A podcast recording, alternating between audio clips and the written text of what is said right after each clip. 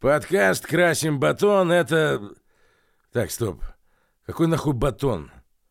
Так, ну это типа подкаст про фронтенд, в котором два разработчика обсуждают свои эти разработки и зовут гостей. Ну давайте послушаем. Батон, блядь. Придумают же нахуй.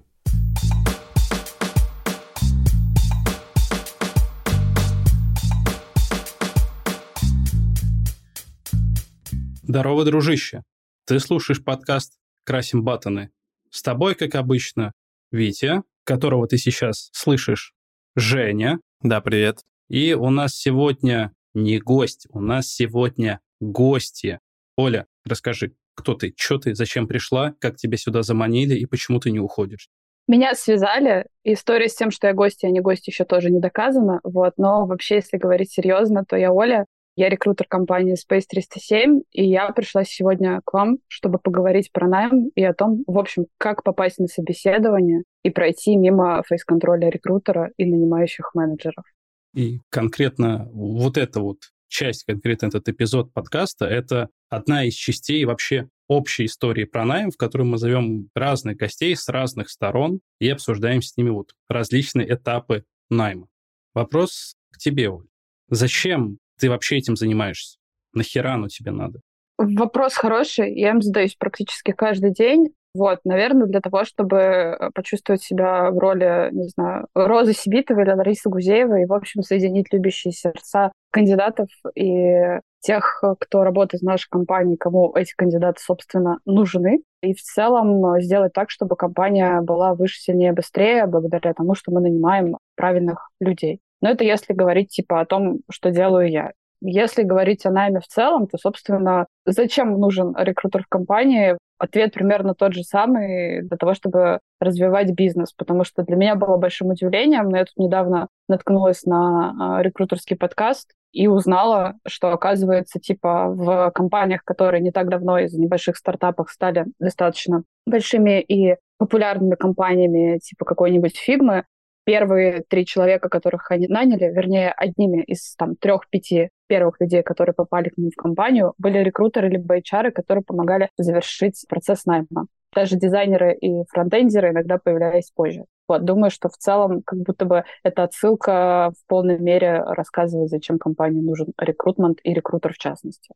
То есть ты важный человек? Я важный человек, ко мне можно заходить только правильно, в хату. Ну, правильно это как? С чего начинается поиск нового человека? О, хорошая подсечка. А, с чего начинается поиск нового человека? Вопрос, на который у меня, наверное, может быть два ответа, потому что поиск начинается для кого? Для меня как для рекрутера, либо для компании и нанимающего менеджера. Кстати, давай и так, и так. Для меня как для рекрутера поиск начинается с того, что падает какая-то вакансия в жире, ты видишь, иногда ты понимаешь все, иногда ты не понимаешь ничего, и ты идешь один на один с нанимающим менеджером для того, чтобы что-то для себя понять. Вот. Это как начинается для меня. А вот как начинается для нанимающего, я думаю, что все начинается с потребности, когда нанимающий менеджер, не знаю, команда, тимлит, кто бы то ни было, понимает, что ему не хватает рук, голов, ему нужен в команду еще один человек э, или кто бы то ни было, может быть, не человек, я не знаю кого, мне предстоит искать завтра. Короче, он понимает, что есть потребность в каких-то ресурсах, он понимает, что у него есть на эти ресурсы бюджет, и он, соответственно, начинает рисовать для себя портрет кандидата, в общем, как-то его составлять. Он понимает, что он может ему предложить, он понимает, кто ему нужен, он понимает, сколько он готов заплатить за это деньги, в каком количестве человек или существ ему, в общем, что-то нужно, и, соответственно, приходит с этой заявкой в жиру, и после этого ее уже вижу я.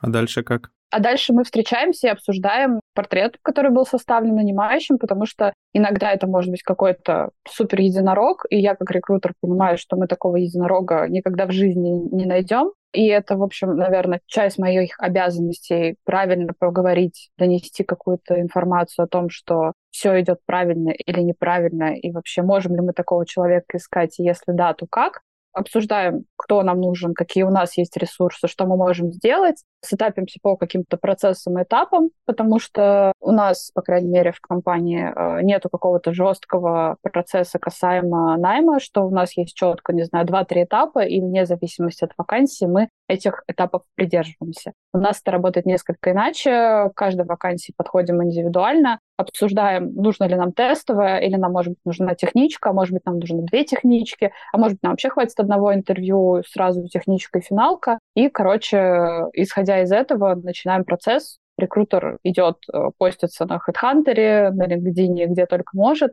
и, в общем, начинает собирать первый урожай кандидатов. Ух, очень сложно. Я в шоке, если честно. Маленькая ремарка. Техничка — это уборщица на заводе. Простите, пожалуйста, я не хотела задеть ваши тонкие чувства. Техническое задание, да. Вот, кстати, а ты, Оль, знаешь, как в других местах именуют техничку? Вот не уборщицу на заводе, а типа техническую часть. Честно говоря, я никогда это не обсуждала с другими рекрутерами, но мне кажется, что это называется что-то вроде, не знаю, технического интервью. Я знаю, что в некоторых есть еще, например, какая-то история, связанная с систем дизайн, который, например, у нас, насколько я помню, в том виде, в котором, может быть, для каких-то компаний это привычно, он есть. Вот. Но как интересно зовут в других местах техничку, я буду рада от тебя услышать. Я слышал слово «техника». И после этого я каждый раз кикирил, что это на самом деле не техническое здание, а техника наеба собеседника в действительности. А, я боюсь, что техникой наеба кого бы то ни было занимаются несколько раньше, чем приходят на техничку. Ну, по крайней мере, могу судить так по каким-то другим знакам от других компаний. Не будем, естественно, называть имен. Расскажи, как тебя наебывают нанимающие менеджеры. Давай, сначала нанимающие менеджеры.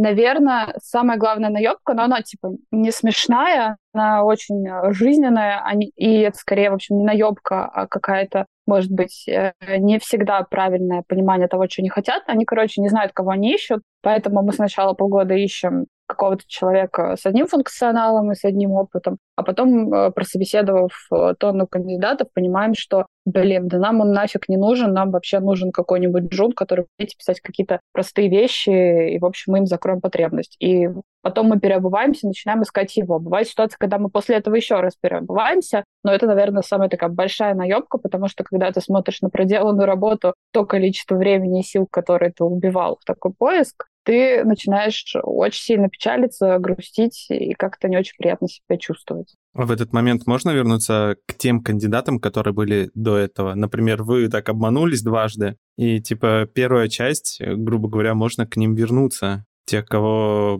типа можно было бы взять.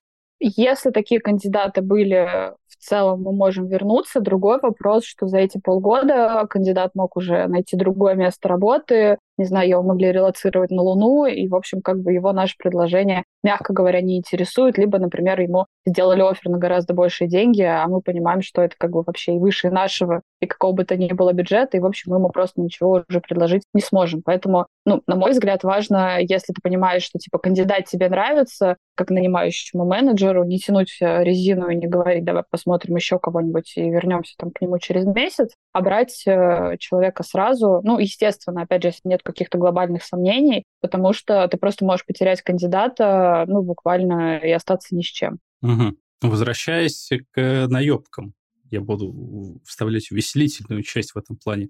Как тебя наебывают кандидаты? Топ-3 наеба кандидатов. Погнали. Топ-3. Наебка 1.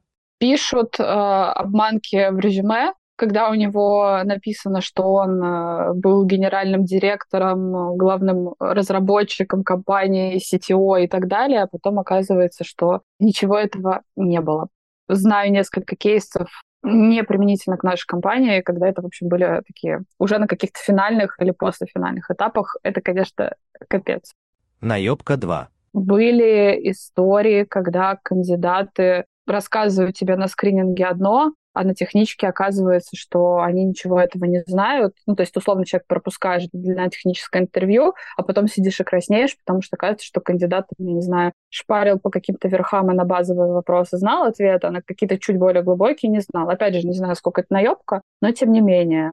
Наебка 3. Еще бывают кейсы, когда кандидаты например, по вакансиям, где нужно портфолио, скажем, дизайнеры показывают мне свои работы, и бывают очень забавные кейсы, когда собеседующий менеджер, в общем, узнает чьи это работы, просто потому что это какой-то амаш на какого-нибудь популярного дизайнера, и, в общем, несложно понять, с кого эта история была слизана. Это, наверное, такие самые популярные истории, с которыми в целом сталкивается рекрутер. Прикольно было бы, если бы приходили фронтендеры, делали форк на React и такие, я тут написал React, такие, посмотрите, я такой классный. Было бы забавно. С дизайном попроще. Да, с дизайном попроще, но бывают и кейсы, например, э, в каких-то аналитических историях, ну, или не аналитических, короче, там, где требуется написание кода, когда, типа, человека просят прокомментировать свой собственный код, например, показать репозиторий, а он не может этого сделать, и, в общем, тоже понятно, что он, получается, скатал, получается, не он писал, получается, что-то не то пошло. Такое тоже бывает. О, слушай, у меня родилась такая мысль, а вот вы просите прокомментировать код, он не сам писал, а сейчас же есть чат GPT, он такой раз, код скидывает, говорит, прокомментируй. Интересно, можно ли задетектить это? Вдруг он такой виртуоз? Слушай, вопрос хороший. У меня есть немножко противоположные кейсы, когда мы давали ребятам тестовое задание, и нам его возвращали, и нанимающий менеджер на него смотрит и говорит, ну, типа, прям сто процентов э, даю руку на отсечение. Это, в общем, писалось чат GPT, потому что в каких-то там базовых историях код не работает, и такие ошибки может делать только чат GPT. Вот. Но это, наверное, тоже палка о двух концах, потому что иногда могут начать подозревать человека, который реально что-то не доделал, э, приписать ему, что да, это за тебя чат GPT накатал, ты это делал не сам. Поэтому с одной стороны, типа, легче детектить э, того, кто хочет скатать, с другой стороны, ты можешь отсеять кандидатов, которые просто сами где-то ошиблись. И это такая тонкая грань, которая, наверное, в том числе и рекрутерам, э, благодаря какому-то технологическому прогрессу, тоже нужно как-то успевать за ней исследовать и, в общем, как-то учиться вылавливать. И, кстати, возвращаясь к Витиному вопросу про наебки, вспомнила еще один кейс, когда заговорила про тестовые задания. Иногда кандидаты сидят и на собесе прям откровенно катают, особенно если это какие-то части по лайфкодингу или по каким-то очень теоретическим вопросам. Такое тоже бывает, когда ты прям видишь, что человек смотрит глазами в какой-то соседний экран и что-то выспрашивает. У меня, кстати, был э, случай, когда человек сидел прям, было видно, что ему в наушник диктовали. Это прям очень читается, поэтому, в общем, э, совет тем, кто идет на собеседование и не уверен в своих силах, лучше не катайте, лучше сразу говорите, что вы чего-то не знаете, потому что, ну, по факту вам, конечно, это поможет попасть в компанию, но примерно через э, пару недель вас, скорее всего, попросят оттуда уйти, и вы не сделаете лучше ни себе, ни кому бы то ни было. Ну, или не через пару недель. История знает разные случаи. Есть разные случаи. Окей, всяких чуваков, которые пытаются наебать вот эти вот волки, волчата и вся остальная шобла-ёбла, типа, мы их так, типа, задвигаем, типа, с клоунами, не, не хочу. Представь, что нас слушает человек, я надеюсь, наш слушатель именно такой, который, может быть, не очень опытный, но охрененно честно не хочет идти на всякие уловки, он видит вакансию, что ему дальше делать? Вот он увидел. Какие советы дашь?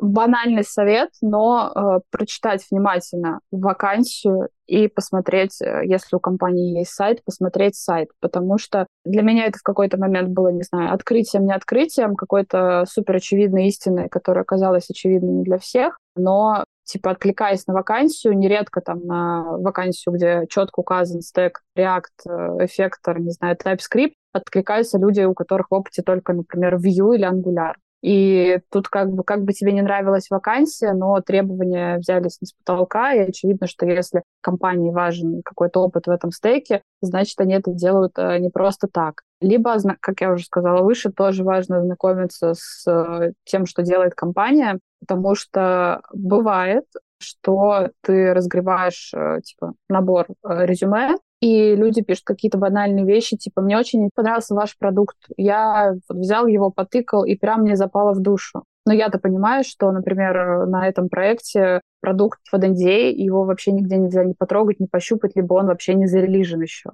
И вот такие вот мелкие косяки э, добавляют какие-то галочки подозрений в сторону кандидатов, а вообще понимаешь ли ты, куда откликаешься. Вот, собственно, если ты посмотришь, кто, чего, куда и зачем все это дело происходит, то можешь э, смело идти и откликаться. И тут, наверное, важно, не знаю, составить сопроводительное письмо, либо посмотреть в целом, что пишут вакансии компании. Есть э, очень э, хитро выдуманные компании, которые пишут что-то из серии «Если ты дочитал до конца, напиши слово «фиолетовый» в своем сопроводительном письме». Такое тоже есть. Поэтому, если тебе очень интересно, то, пожалуйста, дочитай любую вакансию до конца. Если там такое есть, взвесь, насколько тебе кажется корректным такое комментарий, ремарка вакансии, насколько это бьет с твоими какими-то личными убеждениями. И если тебе с этим ок, то напиши это самое слово в отклике или сделай то, что там тебя просят э, сделать. Прикольно. Если я вот, допустим, ищу, как, не знаю, не новичок или новичок, и понимаю, что по стеку я, в принципе, подхожу, но вот какие-то технологии э, не знаю. Но для меня не проблема что-то изучить. Почему бы не, не откликнуться на такую вакансию? Вдруг ну, мне понравилась компания, и я могу быстро обучиться там за месяц, вполне освоить какую-то технологию недостающую. И могу написать это в сопроводительном письме. Например, сказать, что нет проблем, я это сделаю. Вот. Есть ли у меня шанс попасть дальше? Шанс есть всегда. Другой вопрос, что мне кажется, это очень сильно зависит от конкретной вакансии, от компании и от конкретного нанимающего менеджера и тех требований, которые есть у него. Если ему нужен, условно, синьор э, фронтенд разработчик, который создавал э, React, и чтобы это ни было вокруг него, то ну вряд ли он фокусится на какого-нибудь э, ангулярщика или вьюшника при всем уважении, просто потому что ну, у него нет тех скиллов и тех навыков, которые есть, а обучать его сейчас компания не может или не хочет по каким-то своим там объективным или субъективным причинам. Вот. Если это вакансия какая-нибудь middle или особенно junior специалиста, то в целом, мне кажется, откликаться точно можно спокойно. Даже если на этапе отсмотра заказчиком тебя забреют, то как минимум твое резюме сохранится в базе. Но и тут важно сделать ремарку, что в таких случаях лучше тогда писать какое-то подробное сопроводительное и в целом сделать его каким-то интересным для того, чтобы, в общем, оно не слилось в массе каких-то нерелевантных откликов, а обратило на себя внимание. Угу. Я только хотел задать вопрос, насколько оно необходимо, это сопроводительное письмо, насколько повышает твои шансы перед другими кандидатами? Наверное, если мы говорим про какие-то сеньорные, ледовые, мидл плюсовые позиции, то, наверное, сопроводительное письмо э, рекрутеры смотрят в десятую, в двадцатую, в тридцатую очередь, ну, если там не написано совсем какой-то э, либо супер приятные вещи, типа, не знаю, я смотрел ваши подкасты, мне очень интересно попасть в вашу команду, или какие-то супер бредовые там вещи, иногда такое тоже встречается, и ты, в общем, задаешься вопросом, зачем человек это пишет э, в сопроводительном, зря он это делает. Вот. Если это, как я уже сказала, позиции каких-то более требующих меньше квалификации уровня, то, безусловно, сопроводительное письмо может обратить на себя внимание, но здесь нужно учитывать нюанс, потому что я думаю, что среди там, слушателей есть в том числе какие-то джуниор трейни, специалисты, которые пришли, в общем, после курсов и хотят понять, как же им вкатиться в этот прекрасный мир IT. Вот все стандартные шаблоны сопроводительных писем и резюме в том числе, которые дают там после каких-то курсов, они все настолько одинаковые, и когда выпускается поток студентов, и к тебе откликается за ночь 20 кандидатов с абсолютно идентичными резюме и сопроводительными письмами, ну, сложно на себя обратить внимание, поэтому мне кажется, что к вопросу составления и первого, и второго стоит подходить с умом и, в общем, писать это от себя. Естественно, использовать какие-то там шаблоны совета в интернете, но, в общем, не опираться только на один источник, потому что сложно конкурировать, особенно начинающим специалистам, с какими-то другими ребятами. Вот, поэтому как-то нужно себя проявлять и, наверное, как-то креативить но в разумных пределах. Потому что если написать «чё, кого, собака», ну, не все компании этому обрадуются. Хотя мне бы было забавно, я бы похихикала. Но не пригласила бы, да? Ну, к вам, кстати, вполне могла бы пригласить, потому что мне кажется, что человек бы нашел с вами общий язык. Вон, Витя не кивает. Осуждает. А, пока это все выглядит как допрос, типа, ответь, а что, а что ты думаешь? А, у, а, а, а. Отвечай нормальные вопросы, быстро, быстро. Что ты хочешь, Оль, спросить у нас? Я, наверное, хочу спросить у вас, на что смотрите вы, когда к вам приходит рекрутер, приносит вам стопку резюме и говорит «отсматривай». Потому что, типа, мы вроде как встречаемся, мы договариваемся, типа, а что, собака, давай ты будешь мне закидывать только кандидатов с таким опытом, с таким бэкграундом, и вообще я не хочу смотреть никого из там, такой компании, из такой, из такой. Я вроде как приношу, но оказывается, что не все они вам нравятся. Поэтому мне было бы интересно узнать, короче, на что обращаете внимание вы. Я смотрю на время окончания рабочего дня. В смысле? Ну, может быть, уже 7, типа, ой, ну, завтра, может, посмотрю. Да нет. Быстро, на самом деле, отсматриваю резюме, пытаюсь именно зацепиться, да, то есть там, ну, имя, фамилия вообще, там, типа, всякие пол, раса, национальность и так далее не имеют значения. Если там есть что-то про бабки, это прикольно, это интересно. Количество мест работы человека, сколько на каждом месте, потому что если человечек попрыгал по полгода по пяти местам и типа, смотрите, у меня вот такой вот опыт, то это просто прыгунчик, который сделал примерно ни хера, ничего не добился и не интересен как специалист вообще, лично для меня. Вот. Стек, прикольно, да, как бы досмачить, потому что, ну, типа, нормально, что рекрутер не может, типа, полностью провалидировать до конца весь стек. Вот. Если что-то идет не так, конечно, надо подсказать, чтобы больше такой хуйни не повторилось. Но это без негатива. Вот. И ссылочка на GitHub тоже прикольно, если есть. И если там не форки какие-то и не задания, спрости, господи, практика или еще что-нибудь типа того, а что-то осмысленное. И, ну, если человек что-то делал осмысленно, ну, то на это интересно посмотреть вообще на то, как он, не знаю, код банально. Что использует, как у него голова в какую сторону повернута. Прикольно, прикольно. Слушай, а вот попрыгунчики — это когда человека считать не попрыгунчиком? После какого срока у него не попрыгунчик? Я думаю, около год и три месяца плюс. Но вот у Оли может быть другое мнение по этому вопросу. Да, мне тоже кажется, что это где-то год и три-два. Но вообще, если там говорить о попрыгунчиках, мне кажется, важно сделать ремарку, что за последние два года, к сожалению, у многих появился какой-то вот этот рваный прикущий опыт в резюме по независящим чаще всего от людей событиям. Поэтому, если честно, когда там я отсматриваю резюме, и даже если у меня есть наставления от нанимающего менеджера из серии «Не показываю попрыгунчиков», последние там два года я стараюсь не брать в расчет, потому что понятно, что там было вокруг очень много всяких объективных причин, которые могли человека заставить менять работу и там спустя полгода. Вот. Но да, я тут соглашусь, что меня, наверное, триггерят ребята, которые работают там меньше года, и у них таких мест работ примерно все, вот это уже выглядит несколько странно, хотя, безусловно, не на все вакансии, наверное, можно так придираться, просто потому что есть разные специфики разных профессий, не только айтишных, но, например, и диджитальных, и там, в общем и целом, могут быть какие-то свои требования и подводные камни. Да, клево. Возвращаясь к вопросу, как я отсматриваю, например, резюме, я смотрю очень тщательно, на самом деле. И да, я не смотрю там имя, фамилию, фотографию тоже не смотрю. Ну, то есть я так просматриваю, бегло, что как о себе там пишет человек, смотрю стек, смотрю количество мест работы и сколько там человек работал. Да, это очень важно, и согласен, что сейчас очень сложно оценить, типа, попрыгунчик или нет. Все в этом плане изменилось. Вот.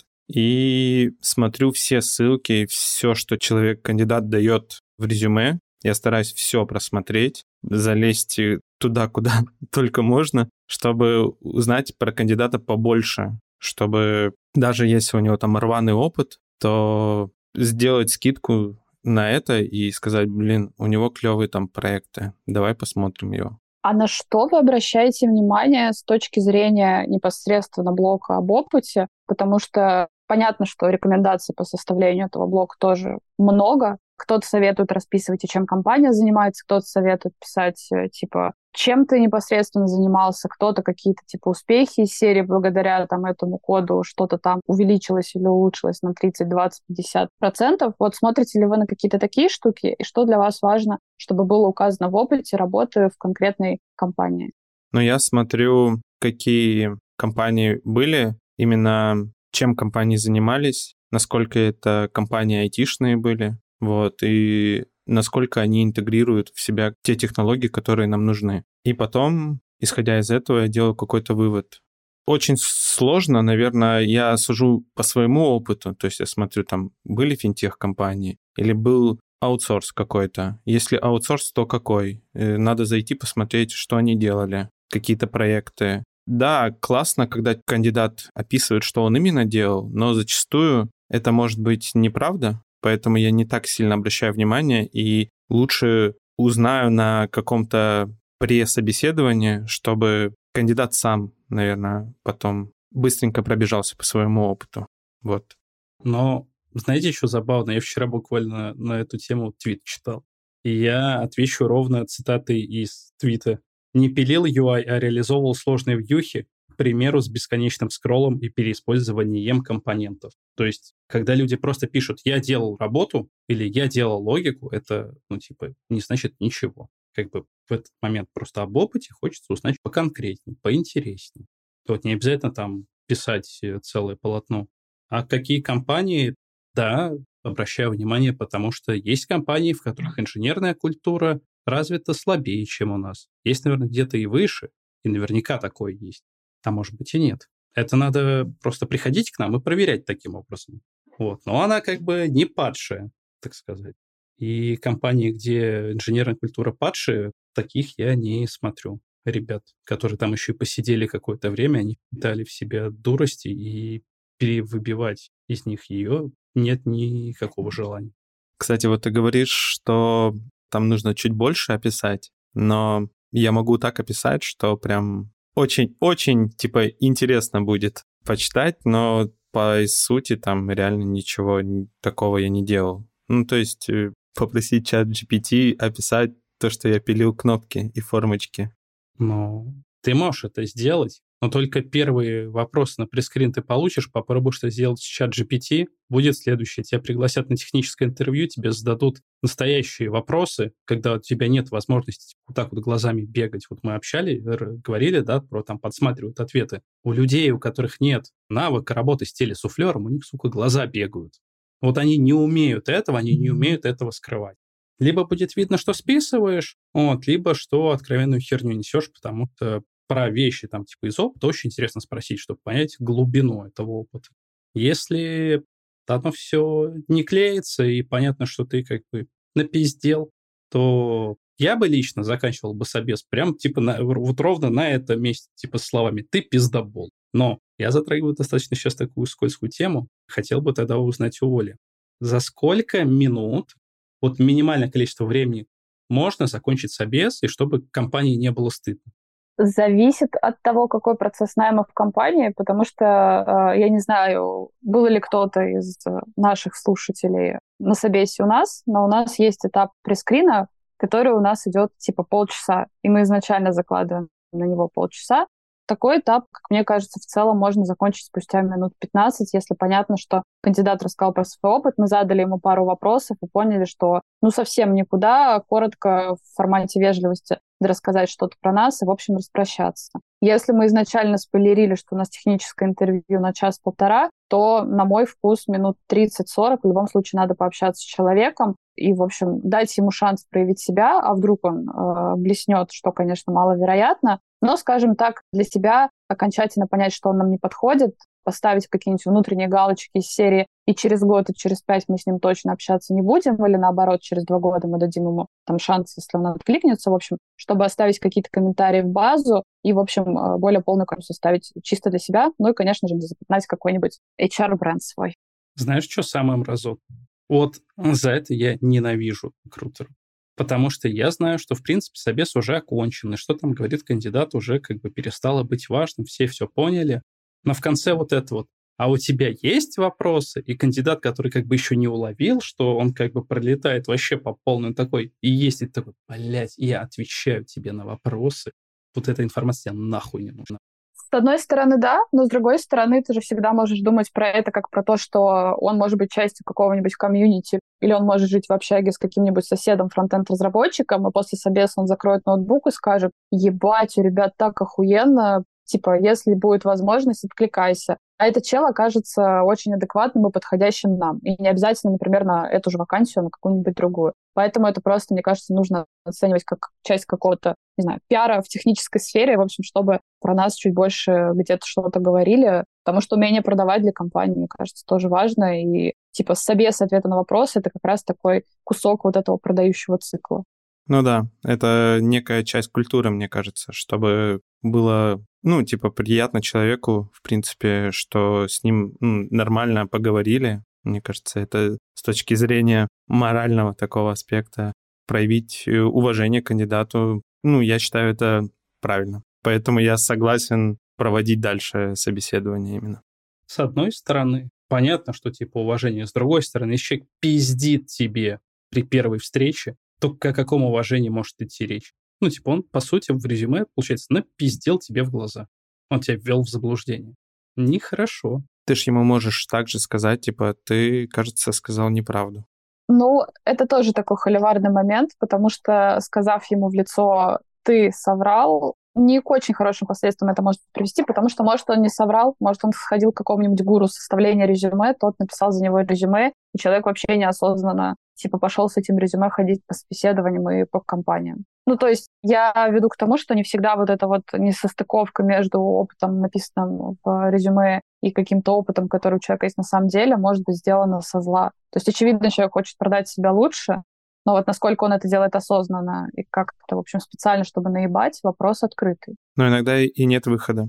Звучит странно, типа, ну, я не знаю, кто-то ему что-то написал, и он с этим радостно пошел, даже не прочитав. Но это, не знаю, это как подписать договор, не читавший его. Как человек, который работал в кадрах, скажу тебе, что ты удивишься, как много людей, которые подписывают, не читая трудовые договоры. Но это тема для другого подкаста. Это тема для подкаста, как декризить после оффера. Вау, просто. Мне кажется, в последнее время у людей, точнее, у джунов, просто нет вариантов, кроме как добавить себе пару лет опыта потому что их никто не хочет брать, никто не хочет их обучать. Мне кажется, я зачастую думаю про эту проблему, и кажется, это вот ну, очень большая проблема. И поэтому люди идут на такой шаг, чтобы хоть как-то, хоть куда-то попасть и получить настоящий релевантный опыт. Но это же означает, что просто индустрия перегружена. И не надо проходить опять какие-нибудь всратые курсы, чтобы, типа, смотрите, я умею что-то там на питоне вот могу вам аишку написать, я курс трехмесячный прошел, дайте 300 тысяч. Не надо сюда идти, пожалуйста, отстаньте. Но и, кстати, такие резюме тоже очень легко вытаскиваются, потому что у меня был кейс, когда человек откликнулся к нам на одну из э, вакансий, и у него было написано, что он там работал в одной крупном э, маркетплейсе, в одной крупной компании. Я с ним созваниваюсь, а он мне начинает рассказывать, что он вообще работал там в банке, и рассказывает тот же самый опыт, но применимо вообще к другой компании. Когда я у него спрашиваю, а что это такое? Ой, да я просто там что-то забыл указать в резюме, но ты как бы понимаешь, что тебе сто процентов врут, и, в общем, ты кандидата дальше не пустишь, поэтому либо это могут быть какие-то указания компании, в которых ты, очевидно, знаешь, что такие специалисты, ну, не работают. Компания вообще не занимается там такими задачами, не, не разрабатывает такой тип продуктов, а человек, видимо, пишет, что он там работал и там это разрабатывает. Поэтому, мне кажется, такую ложь в целом вполне можно выявить. Другой вопрос, что, естественно, ты не будешь каждого кандидата так под лупу высматривать. Но по каким-то косвенным признакам вполне можно легко завалиться, поэтому вопрос о целесообразности остается открытым. А черный список у тебя есть кандидатов? Такая тетрадь смерти. Вопрос хороший, потому что как такового черного списка нету, но есть какие-то кандидаты, которые либо у меня, либо у моих коллег повели себя как-то странно. Короче, мы точно понимаем, что мы к ним ни через год, ни через 20, ни через 30 не готовы будем к ним возвращаться. Поэтому мы просто ставим соответствующие там меточки в своей базе, но как список или как книжку мы это не ведем. Ну и, типа, мне кажется, за многие-многие года существования компании там не так, чтобы много человек находится, потому что, чтобы попасть в такой черный список, нужно прям очень сильно постараться. За что можно попасть в черный список? Мне кажется, что это какая-то, во-первых, история с тем, что тебе откровенно человек врет, потому что ты тогда задумаешься, придя к нам через пять лет, правда ли он напишет про свой опыт. Либо это какая-то, типа, супер хамская манера общения, ну, типа, ты прекрасно понимаешь, что, опять же, несмотря на то, что у нас какая-то достаточно свободная корпоративная культура мы спокойно можем, ну, там, не знаю, обложить друг друга хуями, в общем, как-то спокойно с этим жить дальше. Иногда бывает такой формат общения, который ты прекрасно понимаешь, что внутри компании он точно не будет комфортен, прежде всего, там, типа, тем людям, с которым предстоит человеку работать, поэтому ты, естественно, там, его куда-то дальше засылаешь. Либо если человек, например, бесконечно 5-6 раз переносит какие-нибудь интервью, у вас запланирована техничка, он тут опоздал, тут не смог, тут забыл, тут проспал. Ну, как бы понятно, что он не заинтересован. И тут вопрос о том, что лучше бы сказал прямо и не тратил ни свое, ни чужое время. А если он, например, что-то курит в момент собеседования? Не будем уточнять, вообще не будем. И чихает почему-то. Вот, э, может быть, у него насморк, и он как бы пытается, да, себя так развлечь, но можно ли попасть за такой в черный список?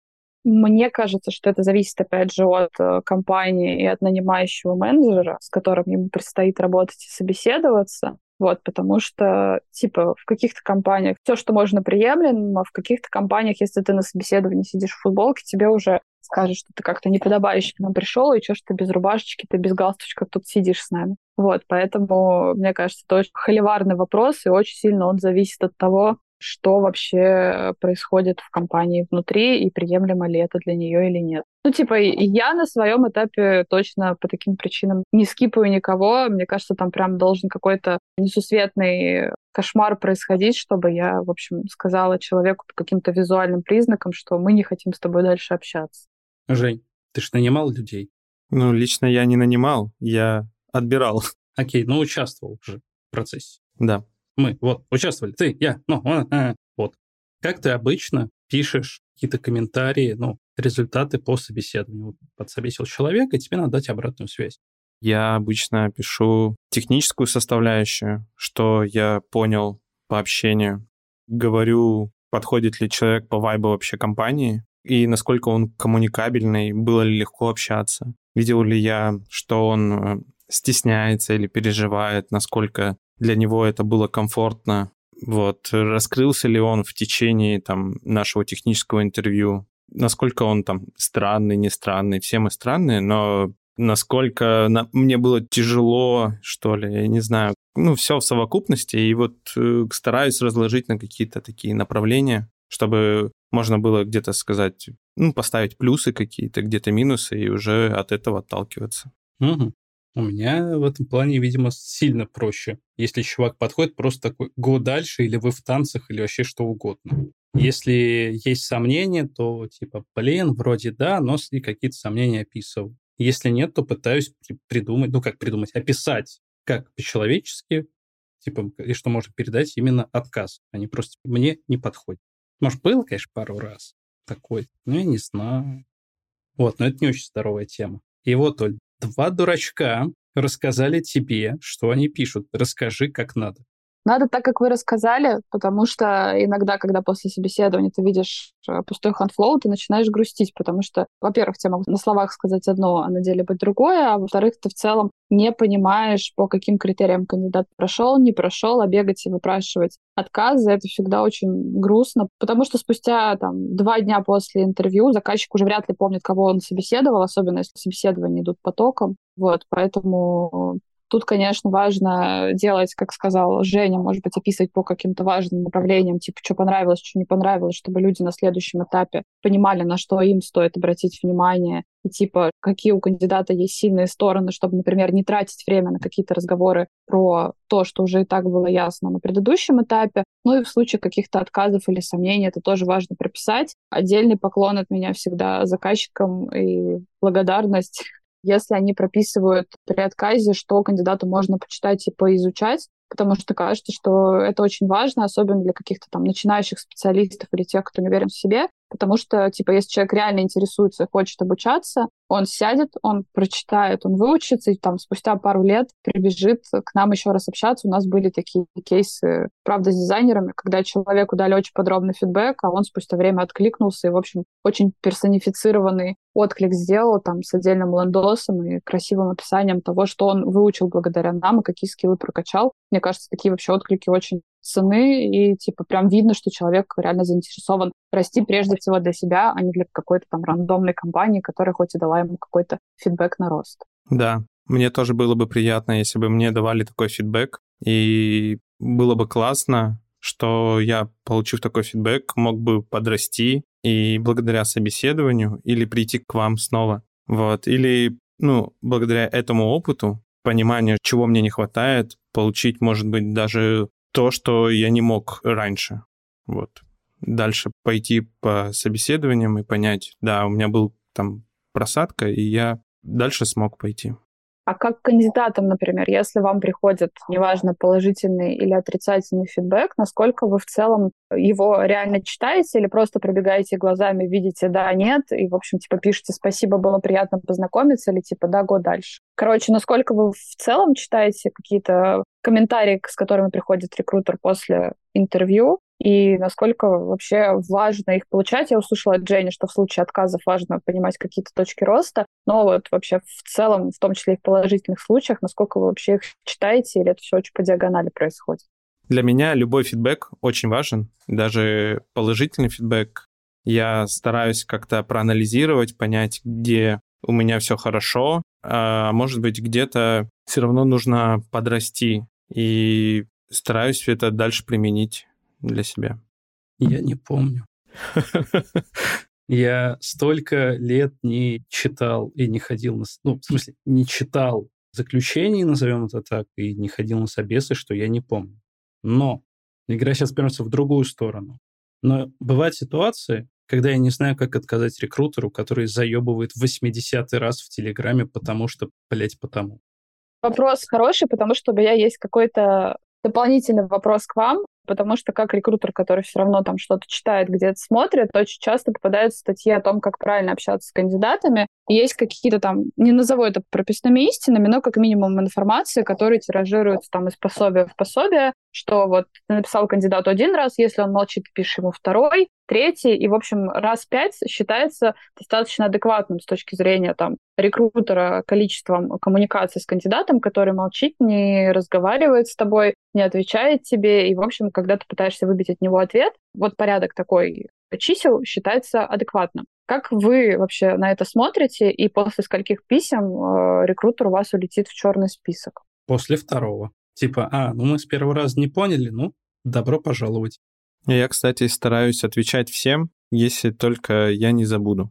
Ну, то есть мне что-то приходит, и я такой, ну, пришло, прочитал, и это письмо может засыпаться другими письмами, я просто не увижу. Мне придет второй раз человек, и я второй раз могу опять все это проспать и не ответить. Но если мне еще раз приходит в третий раз, то я, правда, уже не буду отвечать, потому что если мне и первый раз как-то не получилось ответить, то и в третий раз не получится, скорее всего. Вот. И зачастую такие предложения приходят одинаковые, поэтому я просто последний там год просто скипаю, скипаю и скипаю. Даже зачастую не смотрю. Очень трудно не ответить, когда пишут прям, допустим, в Телеграм, потому что там видно, что прочитал, вот. Тут, конечно, сложнее. Я, да, они все кивают головой, что нет, но для меня это тяжело. Я, я отвечаю, что я не ищу там работу или мне неинтересно. Это, ну, как бы чисто по-человечески. Вот. Короче, у меня есть шаблон. Я просто его копирую. Как люди, может быть, не самым лучшим социальным рейтингом, судя по нашей одинаковой там реакции солей. Короче, ты просто нажимаешь на сообщение, которое тебе пришло, и раскрывается чуть-чуть подробней. Как пуш, знаешь, такой вот подробный. Вот ты, в принципе, и хватит. Я так делаю. Да, но я все равно, оно бесит и меня бесит, и не знаю, удалить. Открыл, посмотрел, удалил. Можно даже не открывать, просто сразу удалять. Да, но я, кстати, так и не ответила на вопрос о том, как отказать рекрутеру. Я плавно перевернула стрелочку на вас и завалила своим вопросом. Короче, на мой вкус как рекрутера, типа как соискателя, я прекрасно понимаю каких-то людей, разработчиков или кого бы то ни было, которым приходят тонны сообщений, им просто осточертело отвечать однотипными отказами, особенно если они там не в поиске и вообще не готовы сейчас никуда собеседоваться. Но как рекрутеру мне было бы приятно получить хотя бы «Привет, не рассматриваю сообщение», что-нибудь в этом роде, потому что ты просто понимаешь, что не нужно тратить время там даже на вторую коммуникацию, можно просто спокойно пойти в базу, поставить статус, типа, кандидат не рассматривает, и, в общем, снимается вопрос и в мою сторону, потому что, может быть, не знаю, я написала не тому человеку в Телеграм, я не знаю, перепутала фронтендера с бэкендером и написала вообще не по той вакансии человеку. Короче, все равно ты в какой-то момент начинаешь переживать, особенно если это типа 20 холодных кандидатов, ты написала, и тебе ответил только один. И ты начинаешь, в общем, думать, э, что пошло не так. Поэтому, типа, хотя бы неинтересно нет, было бы приятно получить, как бы странно это ни звучало, просто потому что это могло бы мне помочь как рекрутеру поставить какую-то виртуальную галочку, что типа, окей, я от этого человека отстаю. Вот. Но, конечно, тут каких-то правил нет, и все живут как-то по своим. Тебе когда-нибудь угрожали кандидаты, Оль? Интересно, чем они могли бы мне угрожать? Ножом. Виртуальным. Ну, к сожалению или к счастью, Бритни Спирс я еще не собеседовала, поэтому танцев с ножами я э, не видела в своей жизни. Ну и тем более собеседования проходят в онлайне последние много-много лет, за редким исключением. Вот, поэтому каких-то угроз я, правда, не могу вспомнить. Я просто помню каких-то странных периодически кандидатов, но мне кажется, что таких кандидатов полно у каждого рекрутера и у каждого нанимающего менеджера в том числе. Ну и по традиции, да, и совет соискателю тезисно. Быть адекватным. Ну, то есть понятно, что это понятие растяжимое, но, типа, есть много маркеров, которые могут потенциального работодателя в лице рекрутера или нанимающего менеджера как-то от кандидата отвадить и, в общем, добавить его в какой-то свой виртуальный черный список, начиная от, не знаю, какого-нибудь пустого резюме, с которым ты точно никуда дальше не пройдешь, заканчивая какими-то дикими речевыми оборотами, опять же, в том же самом резюме или на каком-то интервью. Поэтому просто быть адекватным, когда ты идешь на собеседование, и, наверное, в общем, как-то какие-то свои частные негативные кейсы, в том числе с рекрутерами, не переносить и не размножать на всех рекрутеров, потому что, типа, то, что ты ненавидишь рекрутеров как класс, это, конечно, прекрасно, но все-таки они в какой-то момент могут быть тебе полезны и помочь найти работу, поэтому, в общем, пожалуйста, не надо нас хейтить и как-то изначально разговаривать через губу и с высокомерием, потому что это все равно тоже читается. Не то, чтобы после этого рекрутер тебя как-то зарубит и, в общем, пошлет далеко и надолго в пешее эротическое, но просто какие-то приятные моменты определенно срежем. Да, клево, мне нравится. А на сегодня все. Ставьте лайки, подписывайтесь, задавайте вопросы. Чао. Пока-пока. Пока. -пока. Пока.